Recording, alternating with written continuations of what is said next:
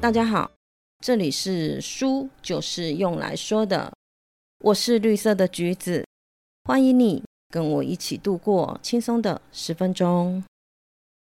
今天想来跟大家分享的书是由季无云所写的《活得漂亮是姐的本事》。这本书总共写了八位古代用才华来粉碎偏见和束缚的传奇女子。用现代的视角去重新解读他们的生平事迹。我们都知道，现代人谈婚论嫁的基础都是爱情，但是在一九二零年之前，恋爱这件事情是不存在的。婚姻是由父母做主，本人没有自主权。不管在哪个年代，总是会有那么几个不平凡、不愿意跟命运低头的人。今天。我们就来谈谈，在我们现在看来稀松平常，但是在那个时代却是惊世骇俗的人物吧。第一位是中国四大才女之一的卓文君，西元前一七五年含着金汤匙出生。她的父亲卓王孙是西汉时期的富商，靠着冶铁技术发家致富，累积了不少财产。在财产和地位达到一定的位置以后，眼界也会逐渐的拓宽，所以卓家就非常重视小辈的培养。在这样的环境底下，卓文君精通音律和画画，擅长弹琴，饱读诗书，也养成了她大胆自由的性格。关于她的第一任丈夫，有两个说法。第一个是她十七岁的时候出嫁了，没多久她的丈夫就去世了，于是她就回家守寡。关于她丈夫，历史中没有任何的记载，没有姓名，没有生平。另一个说法是她被许配给了某一个皇孙，但是还没有等到出嫁，未婚夫就一命归西了，卓文君也就一直在家守寡。她的第二任丈夫就是汉朝杰出的文学家和政治家司马相如。他跟卓文君刚相识的时候，还是一个籍籍无闻的穷小子，只能在家乡成都投靠他的好友县令王吉。反观卓文君呢，虽然是个寡妇，但是有才华、有名气，家里又有钱。用现代的话来形容，就是一个白富美，所以她的名声也就传入了司马相如的耳中，让他对这个才女心生向往。很快的，司马相如的机会来了。卓王孙是一个附庸风雅的人，所以他在家里面设宴，邀请了王县令和当地的富豪相坤。司马相如呢，也刚好是受邀人之一。从这个宴会一开始，卓文君就偷偷的在门缝里面看他。司马相如不凡的谈吐和雍容大度的举止，让他心生暗意。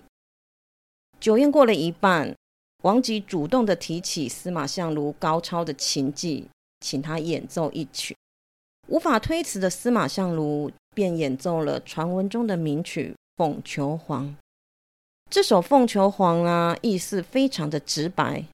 大胆示爱，热烈又真挚，更是暗示卓文君希望他能够跟他私奔。《凤求凰》让爱好文学和音律的卓文君不可收拾的沦陷了。为了不要错过这个意中人，卓文君也真的就跟他私奔到了成都。其实以现在的角度来看，私奔就是一个为爱走天涯，是一件浪漫的事情。但是以当时的时空背景来说，这是一个很离经叛道的事，不仅会让家族蒙羞，当事人也会遭受到很大的攻击和批评。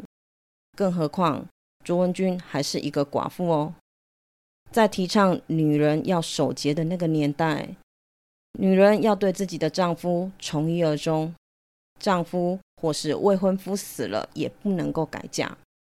寡妇这个身份让卓文君受到了沉重的规范，再加上私奔，可想而知，他受到的流言蜚语会是多么的可怕，他的压力会有多大。但是拥有自由浪漫灵魂的他，就是跟那些被封建教条给束缚的女人不一样。性格坚韧的他，勇敢的做出选择，为了追求爱情，连后路都没有留。这样的魄力，就算是现代，应该也是少见吧。即便私奔后的生活过得不如意，他也没有失去自我，始终保持着初心向前走去。这样的性格魅力是不是很迷人？就如上面所说的，私奔以后的恶人经济拮据，为了生活，卓文君只能跟亲戚借了钱，卖掉了马车，买了一个店铺，开始了卖酒的生意。卓文君就负责站在店门口卖酒，司马相如呢，就是跟员工一起工作。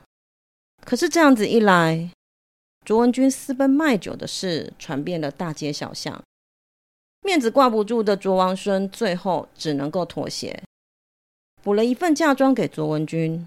拿到嫁妆的两人改善了生活，过上了优渥惬意的日子。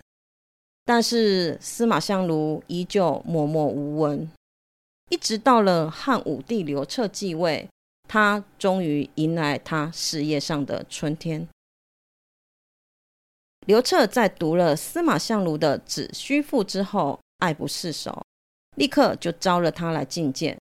于是司马相如又为他写了一篇《上林赋》。司马相如的文采让刘彻很赏识，便封了他做郎官。从这里开始，司马相如也逐渐的展现他政治上的才华，而且他被皇帝赏识的事情很快就传遍了家乡。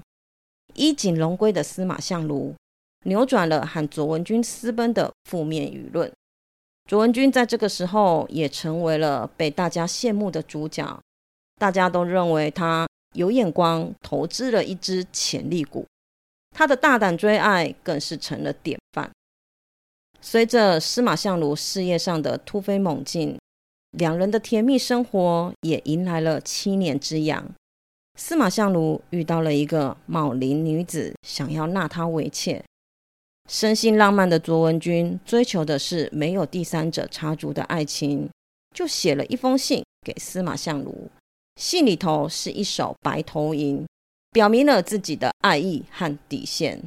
最后的愿得一心人，白头不相离，到今天还是爱情中最美好的样子。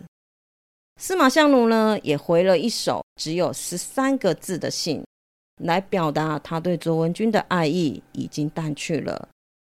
这一封伤人的回信，没有让卓文君崩溃疯狂，而是冷静的又回了一首《愿郎诗》，来表述两人分离以后自己思念的心情，和假若自己是男儿，绝对不会这样子薄情的态度。这首诗让司马相如了解了卓文君，他不是一时负气，而是真的要他在妻跟妾里面选一个。想起往日他一无所有的时候，卓文君还是不离不弃，而且他们两个人还有共同的语言。回忆起往日的美好，司马相如终于想通了，跟卓文君重归于好，而且在往后的岁月里。他再也没有纳妾的心思了。作者说，世人都说卓文君勇敢，但是他却欣赏卓文君的通透，知道自己面对的是什么情况，活得明白。但是我却很羡慕卓文君对自己心意的坦然接受，在了解自己真正的想法以后，可以无惧的面对，冷静的处理。我们来想一下。正常人在得知另一半背叛自己时的反应，好了，即使是知道自己还是爱着他，大部分都还是会顾虑着面子，不会顺从自己真正的心意，然后越走越偏，最终难以挽回。最好的例子就是刘彻跟陈阿娇。刘彻在很年轻的时候，为了要追求陈阿娇，曾经跟他说过。如果可以娶了她，他一定会打造一个黄金的屋子来让她居住。两人结婚的时候也度过了一段很甜蜜的日子。但是随着魏子夫的出现，两人的感情也渐渐的越来越淡了。在得知这件事情的陈阿娇，她选择的方式就是用伤害刘彻、伤害魏子夫来表达她自己内心的愤恨不平，来表达她对这件事情的不接受。最终的结果，他被摘掉了皇后的称谓，打入了冷宫。但是卓文君不同，她冷静的态度，从容的表达自己的底线，这样的做法。保留了司马相如的尊严，也让两个人之间的爱情重新灌溉了新的肥料，给了他再次开花的机会，能屈人生，让自己收获美好的婚姻生活。这样的高情商，真是让人不喜欢都难啊！谢谢你今天的收听，你的追踪是我成长的养分，动动手指，让我可以慢慢长大。希望今天的内容可以给你一点点新的想法。我们下次见，拜拜。